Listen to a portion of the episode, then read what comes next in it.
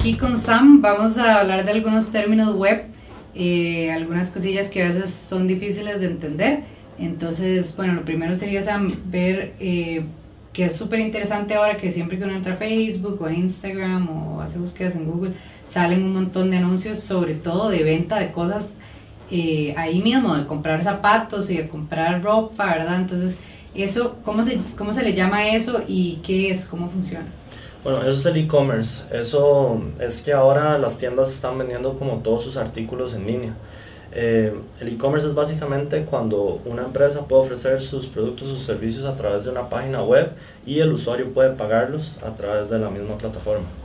Una transacción en línea, digamos. ¿Y eso lo puede hacer cualquier negocio o, hay alguna restricción? Eh, no hay restricciones, en realidad cualquier persona o negocio puede hacer transacciones en línea. Tiene que, bueno, para poder hacer la transacción en línea pues, tiene que tener una pasarela de pago, sea PayPal o sea con el Banco Nacional, el BAC o cualquier otra que ellos deseen. Y para poder, tener, para poder procesar los pagos tiene que pasar por ciertas aprobaciones. Ya si la persona logra tener esas aprobaciones y le dan la pasarela de pago, puede vender cualquier cosa.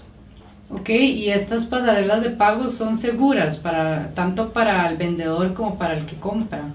Eh, sí, claro, digamos, para uno poder tener la aprobación de ellos, eh, le piden ciertos requisitos, entre esos tener como certificados de CSL y ciertos, que el servidor cumpla ciertas características y demás para poder asegurar la fluidez y la seguridad en todas las transacciones.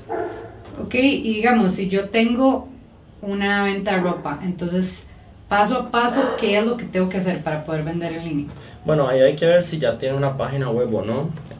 Digamos que no tiene una página web, si no tiene una página web, tiene que ver si está en su alcance hacerlo usted mismo, si tiene las habilidades. Ya en estos, en estos días es muy fácil con plataformas gratis como Wix o incluso Shopify. Eh, si no, contratar una agencia o un freelancer que le realice la página web. Eh, ahí ya después tienen que meter sus productos.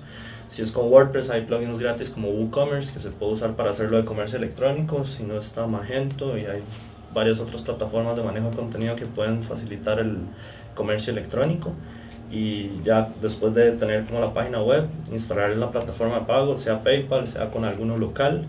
Y a partir de ese momento ya puede procesar los pagos en línea y vender a través de su página web.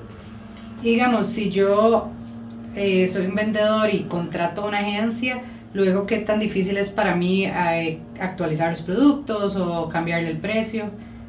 En realidad es bastante fácil, dependiendo de la plataforma en que se lo hagan, si es como WordPress o Magento o algo, algo así. Eh, en realidad es bastante fácil. Puede encontrar los mismos tutoriales en línea o puede pedirle a la agencia que le faciliten unos videotutoriales o, o, o una sesión de entrenamiento, digamos, para poder manejar la plataforma, pero no debe ser para nada difícil. Ok, buenísimo. Entonces ya como vieron, eh, hacer e-commerce y poder vender sus productos en línea es bastante sencillo, nada más tienen que buscar las herramientas correctas. Esperamos que esto les haya servido y que nos sigan viendo en los siguientes podcasts de Broco.